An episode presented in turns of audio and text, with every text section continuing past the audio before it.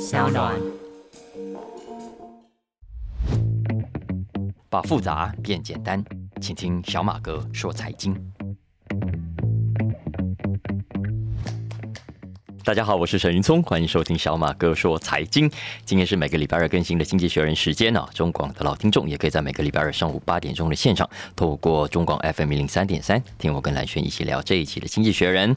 上个礼拜呢，小马哥请假，我出国去了啊。呃，有听众还打电话去我公司，谢谢谢谢。呃，没事，我就是出国休假去。我本来上礼拜要讲。说啊，我可能可以继续，可是幸好幸好我有一点保留，我就知道我出了国。我其实带着录音笔哦，笔电也都带着，想说我可以录一段回来上传，幸好没有。嗯，反正每天行程都很满，就就算了啊。想说我回来再补给大家，好不好啊？来，诶，回来台北了，我昨天晚上才到的，然后刚刚同事看到我，诶，怎么晒黑了？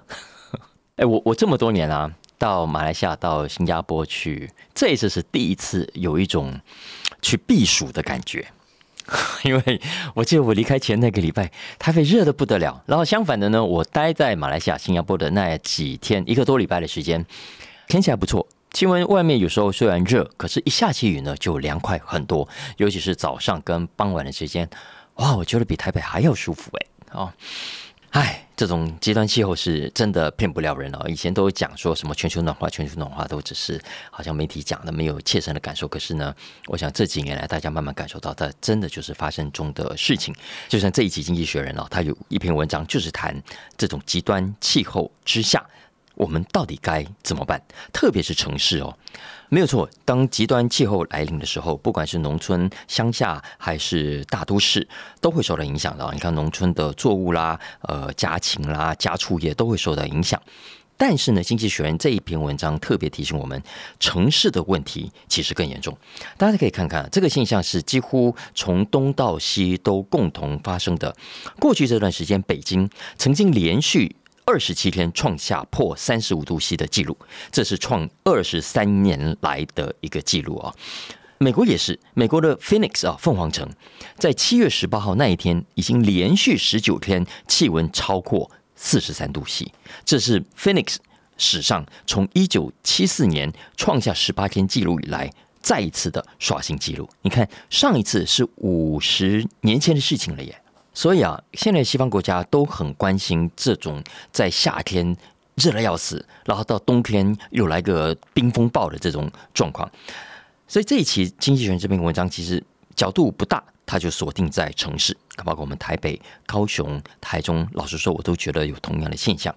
为什么特别谈城市的极端气候现象呢？是因为相较于乡下啊，城市里头有更多的房子，人口也越密集。然后呢，这些房子都有冷气，这些冷气、这些汽车会排放出更多的废热气。然后呢，大家看马路上是不是柏油路比乡下更多？是不是空气品质更不好？所以呢，就形成了我们所谓的都市热岛效应。已经很热了，但是在都市里更热啊？怎么办？这当然是影响很大的一件事情。要知道，我们每个人都要出门工作，我们都要出门活动，呃。这样的热度，这样的空气品质，对我们人体，对我们长期的健康来说，会有什么的影响？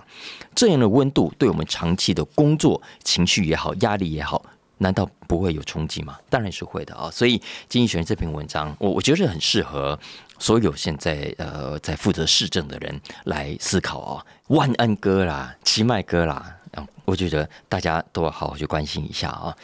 那《经济学人》其实讲也很简单。所有的市政经营者都要去针对你这个城市里头最危险的地方以及最危险的族群，要特别先为他们设想啊，特别是老的啦、弱的啦、病人啊，要知道不是每一栋大楼都有足够的设备，不是每一栋大楼都有足够的冷气啊，有些真的很贫穷的地方是连大楼都这这个时候其实就会造成很多老人、病人、身体弱的人特别容易处在危险的状态。再来，很多必须在户外工作的弱势族群，我觉得也是要特别为他们去着想的啊。所以经济学人提到是说，其实像西方国家也有一些开始在把户外工作的时段做一些调整啊。比方说建筑工人好了，大热天的，有必要一定要这个时间吗？是不是可以调整呃上班的时间，让他在阳光比较不是那么炽热的时段来工作，让他可以在阳光比较炽热的时段换个方式来休息呢？啊，蓝轩其实也提到，他说他爸妈之前去柬埔寨旅行的时候啊，白天大部分时候呢都待在饭店里头休息，是到下午大概三四点以后才外出活动。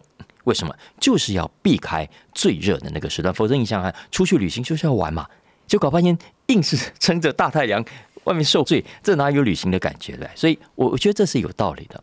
工作也是一样，你要让这个工作大家愿意投入，不会觉得特别的辛苦，格外的辛苦。工作本身就已经很辛苦了，那如果还要在这种极端气候下，非得像过去一样正常的工作的话，我觉得不太人道哦，所以这也是我觉得在下一个时代，我们慢慢慢慢都要适应这样的极端气候，去调整生活作息的原因啊。那我觉得这篇文章不长，可以去找来看一看。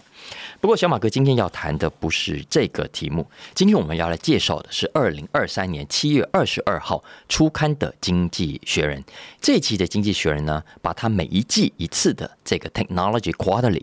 科技季刊放到封面故事来，主题呢是谈一个非常重要的话题，我认为也是一个未来跟我们大家都很有密切关系的大趋势。这个封面专题的标题叫做 “Making Baby Making Better” 啊，“Making Baby Making Better”，如何更好的制造 baby 啊，baby making 怎么样让 baby making better？从商业的角度来说。你也可以把它当做一个产业专题来看，而谈的呢叫做婴儿制造业哈。从这个角度来看，我觉得是非常有趣了，因为它可以让我们看懂这个产业的基本面、这个产业的需求、这个产业的科技以及这个产业未来的商机。小马哥已经讲过，如果你想要预测趋势。最好的方法就是看人口，因为人口是最无法逆转的现象。今年少了多少的新生儿，七年后的小学生就会少多少，十八年后的大学生就会少多少，这是没有办法逆转的。除非政府有特别开放大门，让外国的学生来，然后有计划的引进大规模的学生，否则像台湾这样，从新生儿从四十万掉到二十万啊，这个大学、中学、小学学生人数的减少是不可逆转的。然后在这整个过程中，你能够想象到的各种市场规模啦，都会跟着改变，除非有出现突破性的创新。而接下来，我们台湾的社会也好，韩国、中国、新加坡、马来西亚、美国、欧洲，我认为都一样，几乎可以肯定，会有越来越多人不想生小孩，会有越来越多人就算想生，也生不出来。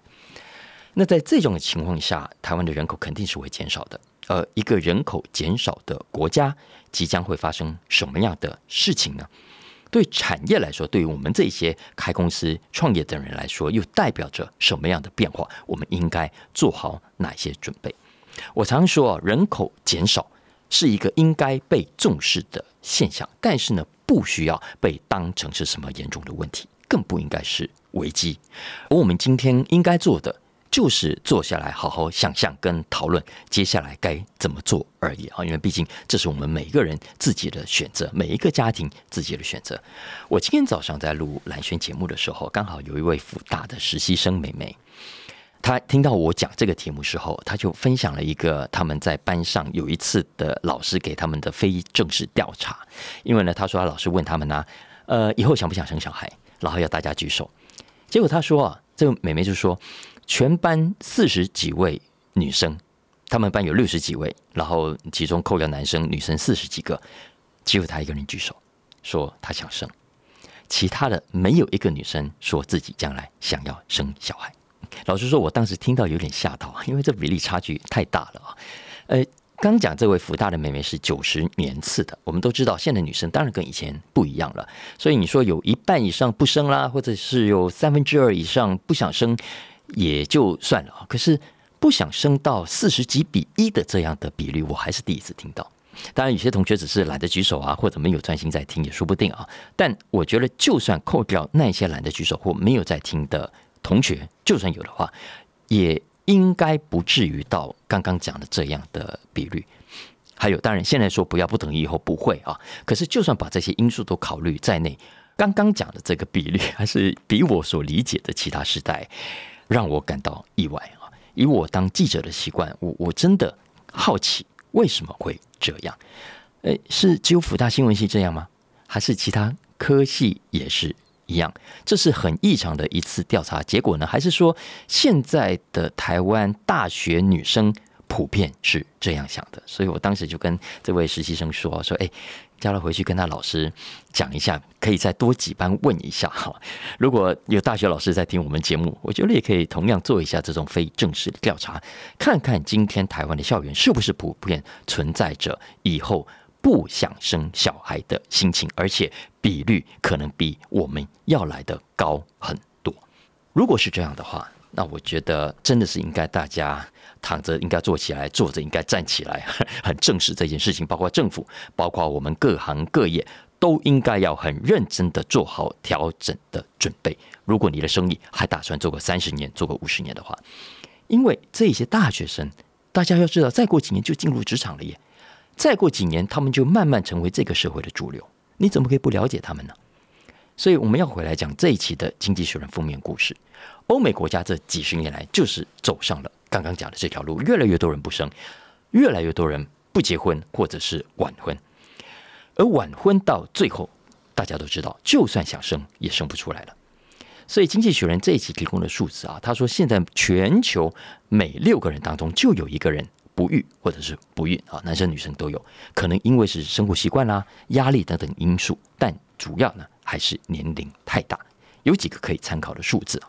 在英国，《经济学人》是英国的杂志。他说，五十年前呢，英国女人生第一胎的平均年龄是二十四岁，现在多了五岁，是二十九岁。在美国，现在平均每五个妈妈呢，就有一个妈妈的第一胎是超过三十五岁。在西班牙，第一胎四十岁以上的比例的妈妈，每十个就有一个。那这些。不育或者是不孕的人，如果真的还是想生，现在当然我们都知道有所谓的人工受孕啊，所以他们得借助人工受孕的方法，所以呢，也就形成了人工受孕这门很大的生意。这门生意目前为止，当然造福了很多的家庭，但也带来很严重的问题。这一期《经济学人》总共有九篇文章，一篇在 Leaders，另外八篇是他的 Technology Quarterly，分别从不同的角度带我们认识。人工受孕这个产业，首先为什么要在这个时候谈这个话题呢？其实还有另外一个原因，就是呢，人类第一个试管婴儿是在一九七八年七月诞生的，距离现在正好四十五年。四十五年来，全球一共有超过一千两百万个试管婴儿诞生。现在平均每一百七十三个 babies 当中就有一个是靠人工做出来的。全球哦，哈，平均不到五十秒，地表上呢就有一个试管 baby 出生。这几年来，医学进展非常的大啊，比方说荷尔蒙的治疗现在比过去安全很多了，多胎的风险也大幅的降低。大家应该看过新闻，以前动不动就三胞胎、四胞胎、五胞胎苗啊，但现在这种情况已经大幅降低了。只是整体而言呢，人工体外受孕的这个技术，也就是英文说的 IVF，或者你可以换个角度说，一个产业啊，看你从哪个角度来看，还是存在着很多有待克服的重大问题。那这些问题当然很多，我们这里举两个最重要的。第一个是成功率太低了。我想听众朋友当中有做过的，或者有朋友做过的，就会知道，以美国来说啊。二零一八年总共有三百多万次的疗程进行，最后呢，这三百多万次成功诞生的 babies 只有七十七万，也就是说，有四分之三以上的人工宝宝制造计划是失败的，这也造成了很多妈妈们失望又伤心，这是问题之一。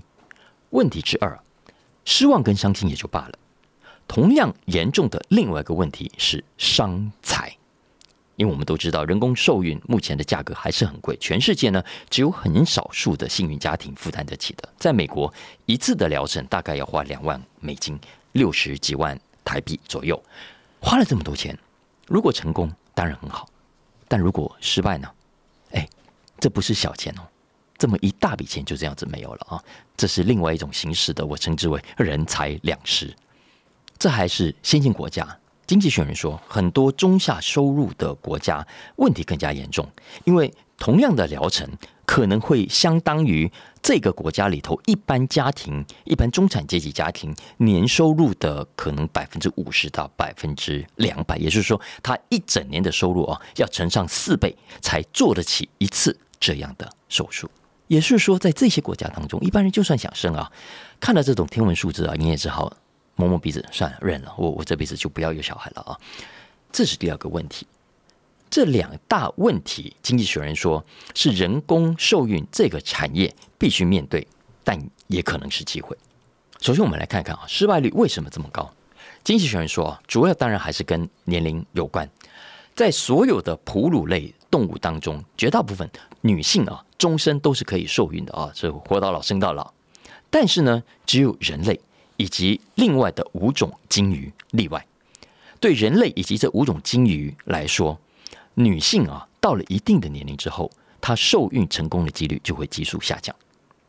根据目前为止的数据显示，人工受孕的女性年龄跟失败率成正比啊，也就是说，成功率跟年龄成反比的意思啊。我所以前面讲过，很多女生在年轻的时候不想生。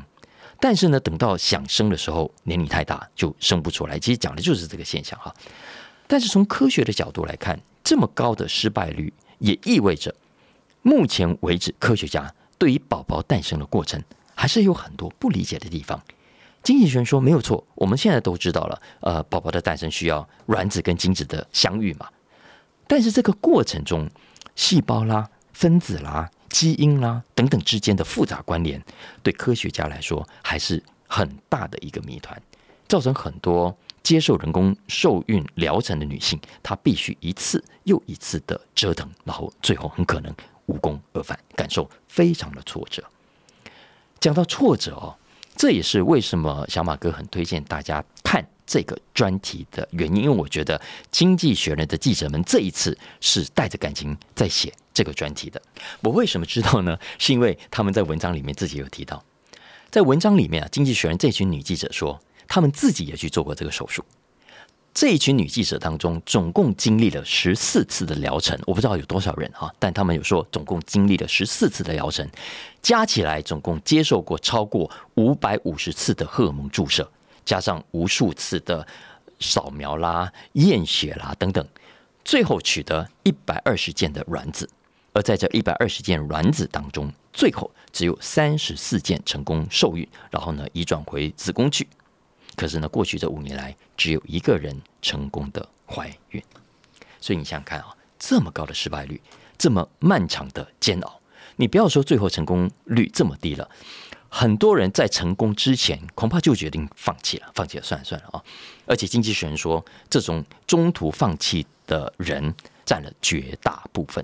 疗程还没结束呢，他们就决定算了，因为他们发现整个过程跟他们所想象的完全不一样。他们原本以为现在医学这么的发达，我花了这么多钱，应该能够有所回报，我应该有某种程度的掌控能力吧？哦，更何况你看有这种财力的女生，是不是可能她的所得啦、她的职务啦，都都算是这个社会上的中上以上了，总是有某种的掌控能力，对吧？可是呢？在生小孩这件事情上，他们所感受到是完全相反的。他们在经历了之后才发现，啊，恐怕还是由不得自己的啊，并不是像大家原本所想象的那么容易。那不容易这件事情，老实说，从投资的角度来看，今天的不容易，很可能就是明天的商机。如果你对这个产业有兴趣，小马哥推荐你看一看这个专题里头的第三篇文章，呃，标题叫 “The fertility sector is booming”，啊，生育产业正在蓬勃发展中。这篇文章有个副标特别有意思，就两个单字，叫做 “selling hope”，哈，贩卖希望。这是一个贩卖希望的行业。我们之前不是说吗？台湾要发展医疗、旅游啊，健康检查、旅游产业嘛？让外国人来我们这里做体检啊，做治疗，然后顺便旅行啊。人工受孕也有类似的商机。在短期之内，我们可以看到，因为西方国家的手术太昂贵，所以呢，有一些家庭当他们想做的时候，就会跑到比较便宜的国家做，也就形成了这种人工受孕旅游业啊。但这个产业要有所发展，未来还是得靠更多的新科技投入。老实说，回顾这二十年，人工受孕的技术已经有很大的突破。我们的医学界，我真的要为我们的医生们、研究者们、科学家们大大鼓掌，因为真的进展非常多了。我们都知道，现在可以透过冻卵的方式呢，把年轻、健康、有活力的卵子存下来，以后再用嘛啊。然后呢，也可以用代理孕母的子宫，还可以导入基因检测技术，让生出来的宝宝可以更健康等等。未来呢，科技当然不是只停在这里。经济学人说，日本的科学家现在已经在老鼠身上做实验，从老鼠的皮肤细胞培养出干细胞，然后再进一步培养成卵子。好，也就是说，未来不但宝宝可以制造，连卵子哦、原料哦都可以用制造的。所以大家可以想象啊，如果将来这个科技可以成功运用到人类的身上，这个影响力有多么的惊人啊！最简单，举个例子好了。现在很多同志都可以结婚了。那同志结婚，未来呢？你可以就用另一半的细胞培养成卵子，进而制造出一个真正跟两个人都有血缘关系的宝宝。那不想结婚呢？不想被另一半绑住的人，也可以用购买的方式，当一个更自主的单亲家长啊！你想，你可以想想看，往下延伸的。未来家庭面貌 会跟今天有这么不一样啊？所以这换个角度看，它是不是未来很大的商机？因为需求已经在那里啊，就等着科技来满足。